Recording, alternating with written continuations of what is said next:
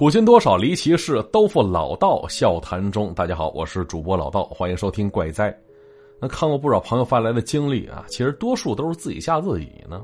还也是哪那么多灵异事件等人去感受啊？百分之八九十都是自己内心作祟，脑补出的各种情节。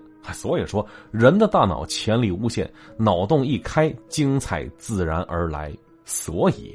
喜欢脑洞的您不能错过啊！老道书馆第三季，这集叫做《脑洞大会》，顾名思义，都是天马行空、奇思妙想。哎，看过《世界奇妙物语》吧？哎，就是那每集一个故事的精彩剧集。哎，咱们这个专辑架构跟那个类似，单元故事各种离奇想象，还说的好像又都是咱们身边正在经历的大事小情。所以即刻搜索“老道书馆”第三季专辑，现在限时免费收听，赶快听去吧！好了，新专辑就先说到这儿啊，咱们还说回到自己吓自己这档子事儿啊。如果过于敏感的话，甚至有些受害妄想的话，就容易发生下面类似的惨剧呀。来听故事吧。话说那是个夏天周末的晚上，这小兰对着镜子化妆呢。小兰二十六岁，大学毕业之后放弃了家乡几个不错的工作机会，跑到大城市是摸爬滚打做起了生意。渐渐，这买卖做大了，开了一家小型服装加工厂，专门为那些名牌大厂做服装加工啊！啊，就这几年赚了些钱，事业上的成功让他是愈发引人注目。但是，唯独这感情方面是屡屡受挫呀！哎，就一些亲朋好友相继为他介绍了几个出色的男的，但这感情都未曾开始，便无疾而终了。哎，就上周，这小兰的姑姑跟他约好，说今天晚上带个人来相亲来，地点不在别处，就在姑姑家。那小兰本想推辞，但碍于父母都在老家，姑姑是这城市里跟自己走的最近的人了。想到这儿，便答应下来了。那就这天，这小兰早早开着车来到姑姑那处在郊区的别墅。要说这地儿要常来，当然他姑姑也不光这一处房产。那之前他姑姑有打算租出去，但是你想啊，这么大个房子也不好租。而自从小兰来到这个城市，因为工厂离这儿也不算远，所以姑姑给她配了把钥匙，想住就住啊，抽空收拾收拾卫生就行。而姑姑姑父总跑外，一年到头也回不来一次。他当初就买这栋房子，其实也奔着投资去的。结果呢，就这几年过去，也没看见升值啊。但是啊，人家也不差钱，所以这房子就这么扔着了。而这会儿呢，小兰进了家门，简单收拾了一下，坐在镜子前。这镜子当中那姣好的面容挂着不太乐意的神情。要说啊，这姑娘感情特别坎坷。之前接触的几个男的啊，不管是自己发展出的短暂恋情，还是旁人介绍的对象，那些男的都是短暂接触，然后是匆匆离开了，就好像在躲避瘟疫似的。而就他自己也不太明白，说自己长相不错，条件可以。却还是找不到一个愿意与之相伴的情侣啊！其实小兰家里人透露过，说这事儿啊啊，主要原因是因为小兰，可他自己却不这么认为呀。于是这会儿是一边想着事儿，一边化着妆。那不知不觉，外边下起雨了。啊，阴沉的天色令夜晚早早来临。小兰起身到阳台上关上窗户，窗外是雨雾蒙蒙啊，什么都看不见，只有远处星星点点的灯光在闪烁呢。结果刚回到屋子里，电话铃响了。谁呢？姑姑打来的，说她姑父是急性肠炎犯了，要陪着去医院，所以呢，姑姑不能前来了，并且他姑还告诉小兰说，那个叫丽文的男子正在路上呢，一会儿就到。哎，一听这话，这小兰说：“那就改天呗，别约今天了。”但是他姑姑没答应，说：“人小伙子也是大忙人，约一次不容易，你要等着吧。”那说完，电话就挂了。那再要说这片别墅区占地非常大呀，开发商为了保护业主隐私，在别墅的屋前屋后开辟了大片绿地，设置了人造湖泊、草坪、小片的树林子，哎，使每一座建筑都很独立啊，确实看上去非常的奢华。可一旦你入住之后，你就会感受到，就这个远离公路、隐蔽在美丽风景当中的居所啊，当夜晚来临之时，就会显得格外的寂寞。而且孤独，就好像与世隔绝了似的。那这会儿，小兰独自感受这份孤独，静静的雨中，门铃突然响了。那小兰一边下楼开门去，一边想着：“哎，姑姑说那丽文不是开车来的吗？刚才没听到车动静啊。”这难道不是丽文，是别人？啊，就是透门镜，他看到门廊上站着个男的，这样貌啊，正如他姑姑描述那般样子，中等身材，温和端正的容貌，穿着深灰色的 T 恤。那小兰缓缓把门嵌开，问了一句：“您是丽文？”啊，接着那男的对小兰是微笑着点了点头，啊，举起左手上握着一张照片看了一眼，然后又看了看小兰，是再次微笑了起来。他就这么一看，小兰被他看的有点不好意思，说着：“啊，我是小兰，您请进吧。”啊，说着就把那男的给让进来了。那小兰注意到，就那张被男人握在手里的照片，因为有点潮湿而皱巴巴的，显得特别脏。那小兰心说：“都什么年代了，姑姑怎么还那么老土呢？说手机照片、朋友圈里有的是，怎么还用这纸质的照片呢？那想来也是他姑姑从那相册里找来冲洗出来的吧。”那就这么想着，这两人在客厅里坐下，小兰给丽文泡了杯茶，又端来水果。这男的是一直微笑着看着他走来走去，啊，一声不吱。那为了避免尴尬，小兰把电视打开了。啊，这会儿啊，新闻早就结束了，电视里正播放着一些实时的消息呢。那小兰偷眼看了一眼丽文，啊，看上去是俊朗文雅，态度平和。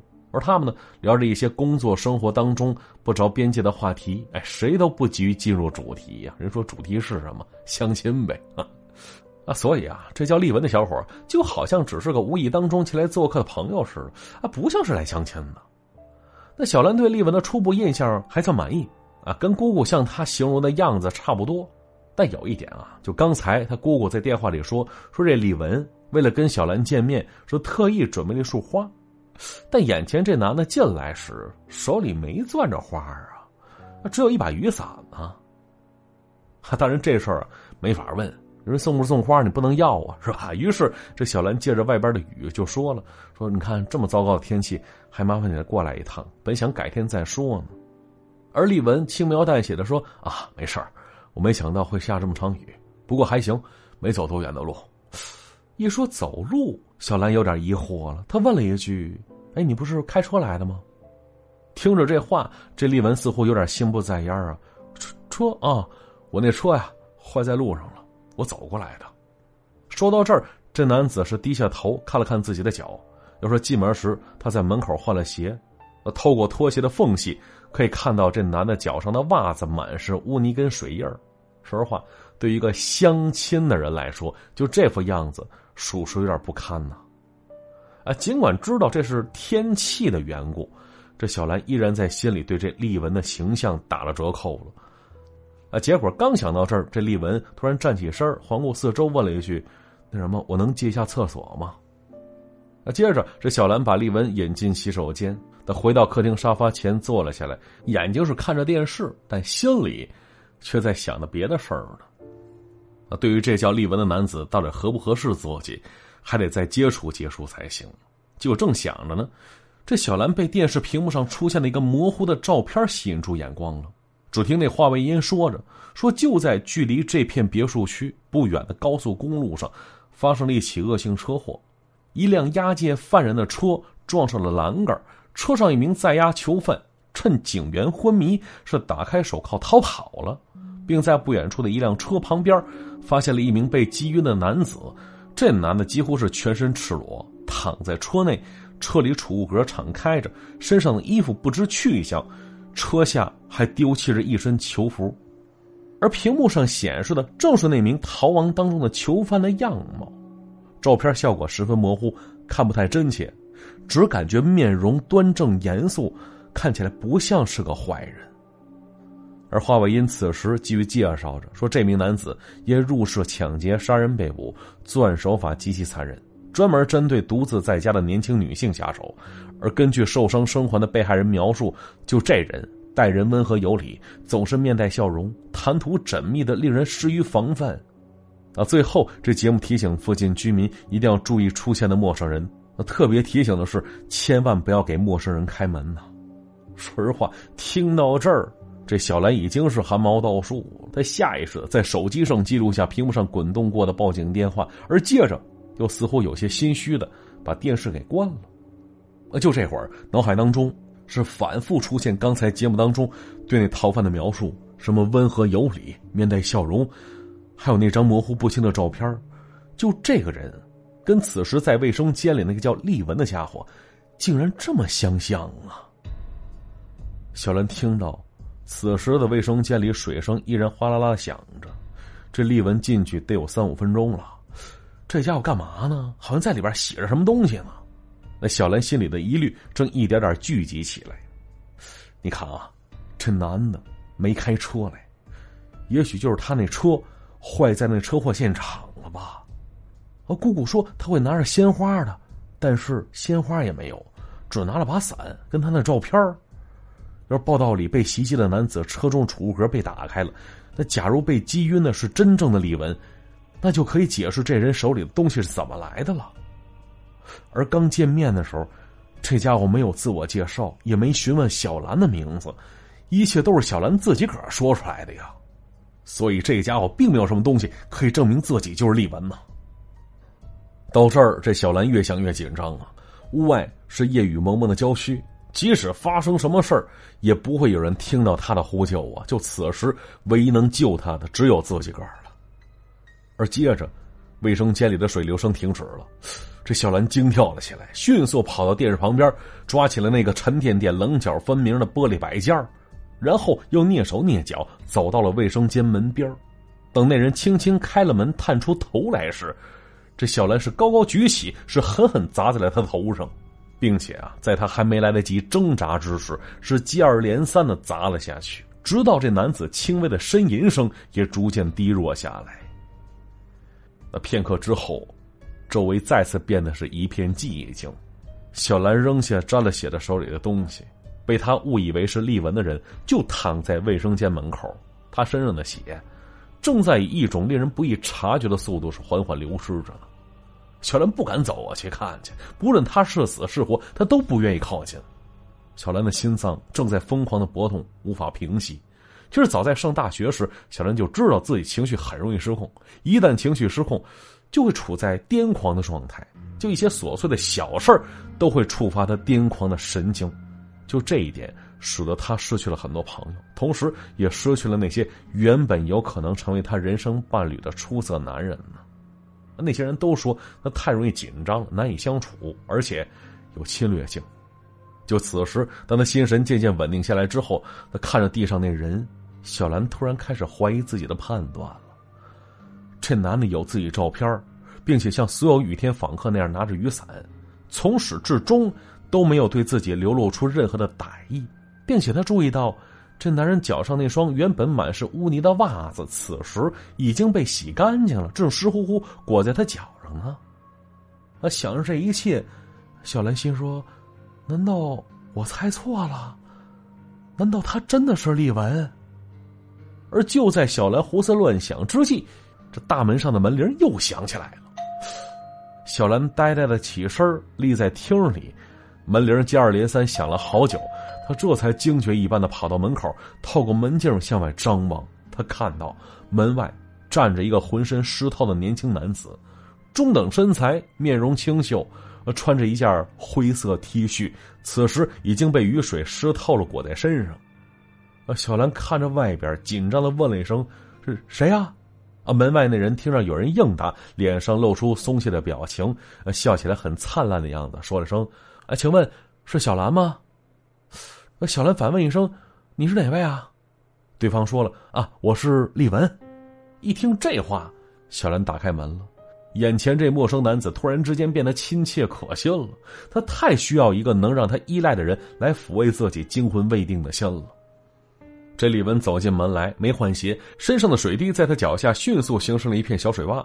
但是这小兰却没有急着去拿毛巾给他擦拭，因为此时这卫生间门前正扔着一个人呢。啊！见到小兰表情有点不太对劲儿，李文问了一声：“出什么事儿啊？”小兰咬着下嘴唇不说话。片刻之后，拉起他的手臂，把他拽到客厅里。就那冒名之人倒在地上的身影，令这丽文大吃一惊啊！那接着，小兰把事情经过简略的对丽文讲述了一遍。他呀没提到那张照片，他觉得自己照片被一个歹徒拿在手里这件事听起来很恶心呢。而丽文用他那副灿烂的笑容安慰着小兰。那接着，二人坐进沙发，无意中手臂碰到了衣兜里手机，小兰问丽文说：“现在是不是得报警啊？”只见这丽文朝着地上的人走了过去，说了句：“等会儿，我看他还有气儿没气儿啊。”那小兰看着他走路的背影，觉得他那样子看上去，说不好在哪地方有点别扭啊，是什么呢？看来看去，哎，小兰的目光落在了他的裤腿上了，全是泥呀，显然是走了很远的路过来的。而且这条裤子穿在他身上显得太瘦了，还略微有些短，似乎好像不是他自己的裤子似的。那想到这儿，这小兰的手指不禁握紧了手机了，啊，嘴里问着：“哎，丽文，我姑姑说你是开车来的。”啊，听到这句问话，丽文说了：“啊，对，车在路上坏了，我没有你电话，又怕失约，所以跑过来的。”说实话，这丽文蹲下身子，把手放在那人脖子下边。然后抬起头说了一句：“他死了。”那接着，小兰拨通了刚才记下的报警电话，对方让他在家中等待一会儿，他们呢会尽快通知最近的巡警赶过来。而这会儿啊，他俩就坐在沙发里边，小兰脸上的表情阴晴不定的，努力控制自己不要胡思乱想，但是你说这思绪啊，就跟那没头苍蝇似的，是胡乱翻飞着。而丽文对他温和的笑了笑，安慰着他。没事别紧张，一会儿警察就过来了。放心，我会一直在这陪着你的。听着他这话，看着眼前这男人，他心里想着：他是真的丽文吗？毕竟到目前为止，除了自称是丽文，并且知道他的名字之外，他没有任何证据能证明自己的身份呢。可结果想到这儿，这眼前的丽文又向小兰移近了一些，就这个举动是他有点紧张。啊，接着丽文说了。小兰嘛，给你讲个故事吧。就是最近我那朋友们啊，经常围在一起讲故事，一听故事，这时间就过得特别快。我记得就是前几天，我一朋友跟我说一件事儿，说是在郊区那边流传着一个迷信的说法，说如果因为意外而突然死去的人在死了之前有一个非常迫切的心愿还没了结的话，这人就不会意识到自己已经死了，会像生前一样生活在人群当中。而他那些朋友、家人都看不到他，只有和他愿望有关的人才能看见他，并且像他一样，也没意识到他已经死了。啊，就这样，李文自顾自讲了起来。啊，小兰一边模模糊糊的听着，一边想着：如果第一个丽文是假的，那他一定是逃跑的歹徒啊！手里那照片是从真的丽文车里拿到的。那既然如此，那个真的丽文就应该是被人发现在车里的昏迷男子啊！而绝对不是眼前这个面对尸体依然谈笑自若的人呢。而另一边，那叫丽文的依然讲着：“小兰，你知道吗？其实就这传说还是来自于挺长时间之前的一件事儿呢。说是有个镇子上啊，年轻姑娘因为暴雨压塌了房子死了。而那天是她大喜之日，家人在酒席宴前宴请宾客，只有她一个人留在后来倒塌的房子里等待迎亲的人。结果……”这喜事儿变成丧事儿，两家人都万分悲痛。哎，除了那个原本会成为她丈夫那个人，而那姑娘呢，她并没意识到自己已经死去了。她呀，依然欢天喜地的嫁入到了男方家里，跟她丈夫每天生活在一起。而她那丈夫啊，像她一样不知道她已经死了，对待他就像平常生活当中似的。而这件事儿，说他们家人都挺担心的，于是就想找来阴阳先生来驱鬼。后来呀，据说有个法子，就是需要事主自己用刀扎进那死鬼的心脏里，让他最终失去神智，他呢就会烟消云散了。那说到这儿，这故事也讲完了。丽文讪讪的笑着对小兰说：“嘿，也算是迷信的故事啊。小兰，你是不是不太喜欢听啊？”啊，听到丽文的问话，小兰没接他茬，而是反问他：“丽文，你跟王瑶什么关系啊？”这丽文明显被这突如其来的问话给问懵了，谁？王瑶是谁啊？而听到这句问话的小兰明显表情一变了，站起身来厉声喝问：“你你你是谁呀？”这丽文也懵了：“我我怎么了？我是丽文吗？哟，是不是刚才那故事给你吓着了？”说实话，丽文站起身子向小兰走近了，而小兰呢是惊慌失措，跑了两步靠近楼梯，大喊着：“你别过来！王瑶是我姑姑的名字。”你是她介绍给我的，你怎么可能不知道她的名字呢？所以你不是丽文。一听这话，丽文一愣，接着微笑的摆摆手：“啊，嗨，小兰，你误会了，你听我解释，跟我介绍你的是我姐姐。”所以，哎，此时的小兰根本不听他的解释，歇斯底里大喊着：“你别靠近我！”而接着，他摘下楼梯旁边一只小镜块，朝李文扔了过去。这李文站住了，而小兰呢，是迈步跑上了楼梯，冲进房间，翻找起刚才姑姑告诉给他的丽文手机电话。而丽文的声音，此时正顺着楼梯一步步飘上来，一边走一边说着：“小兰，你别害怕，我真的是丽文，我姐姐跟你姑姑是同事。”我从来没听过你姑姑的名字，所以我不太清楚。而这时，小兰抓起那张字迹模糊的纸条，还没来得及看呢，这丽文已经出现在门口了。而这会儿，小兰打开阳台的门，绝望的站在细雨当中。阳台边缘的工艺花篮只比膝盖的位置高出一些。她跑了过去，缩在栏杆下边，紧紧抱住一根栏柱，回头尖叫着：“你别过来！如果你真是丽文的话，你就离我远点而眼前这男人。坚持的向他靠近过来。哎，小兰，你别这样，外边大雨豪天，你别淋感冒了。放心，我不会伤害你的。要说呀，就此时，在毫无光亮的夜色之下，从屋里透出的灯光照在男人的脸上，那依然努力强装出来的微笑，显得是那么空洞而诡异呀。那人说着：“小兰，赶紧的吧，扶你进屋，咱们好好谈一谈。”当时，这小兰吓得是魂飞魄散，紧紧抱住栏杆，一瞬间眼睛紧闭，同时抬起双脚朝那男子是疯狂踢了过去，试图将他赶离自己身边。而恍惚之间，他听到那男子喉咙当中发出干涩的一声，随之感觉自己手脚失去了着力处，耳边响起了一个湿乎乎的声音，哎，就好像是一只西瓜被灌在地上了似的。睁开眼睛，阳台上。只剩下自己蜷缩在角落处了，而丽文已经不知去向了。当时这小兰手脚无力的扶着栏杆站起身子，朝楼下看去。大门外水泥平台上躺着丽文，被摔碎的哪是什么西瓜呀，而是那丽文的脑袋呀。这小兰裹着一身雨水跟冷汗，从楼上是晃晃悠悠走了下来。她看到躺在卫生间门口的第一个丽文，她想这人带着她那照片来找她。还那么周到的去卫生间把弄脏的袜子洗干净，显然是为了照顾他的情绪吧。所以，他才是真的丽文吧。而接着，他软弱无力的走到厨房，打开了侧门，门外水泥平台上躺着第二个丽文。他已经不必走过去试探他鼻息跟心跳了，在男人那张不再有灿烂笑容的脸上，一双圆睁的眼睛茫然的瞪着，失去了所有神采。小兰控制瑟缩发抖的身体，紧紧掩上房门，回到客厅。她想着，这人不久之前还曾经安慰过她，对她那么温和的笑过，还支持她报警，陪着她，还给她讲故事。虽然那鬼故事不太好听，但是，他才是真的丽文吧？尽管他不知道姑姑的名字，身上没有带任何可以证明他身份的东西。但是他说出了“丽文”这两个字，并且叫出了自己的名字了，所以，这第二个才是丽文吧？没错，就这会儿啊，这女人的脑袋有点乱了。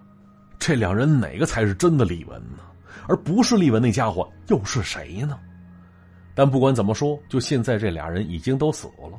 他发现手里是紧紧攥着一张纸。被雨水打湿之后，模糊的字迹依然能辨别出来，那是一串手机号码。没错，是真的李文的手机号码。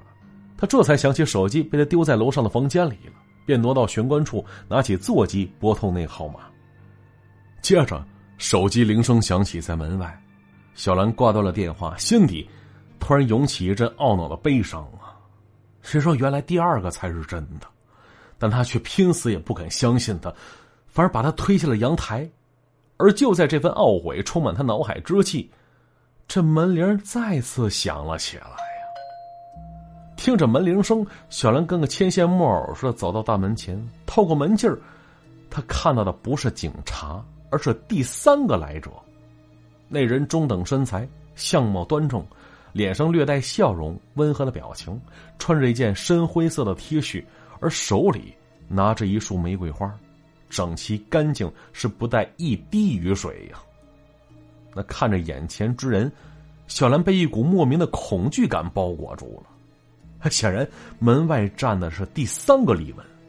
啊，除了与前两个相似的外表之外，这人还真就带着一束花呢。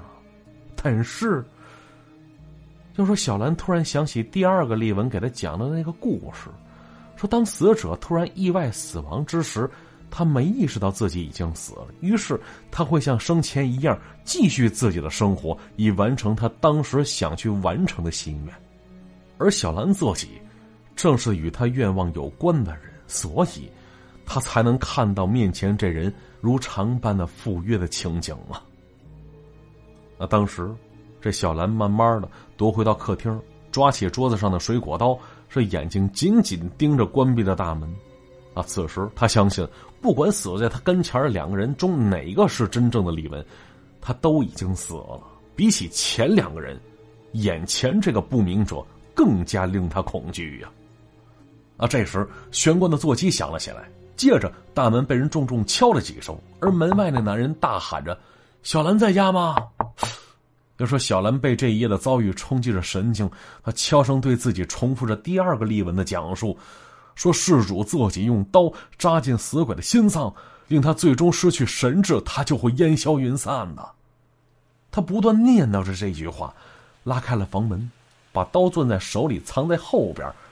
而捧着鲜花的男子是忙不迭的解释说：“啊，对不起，小兰，我来晚了。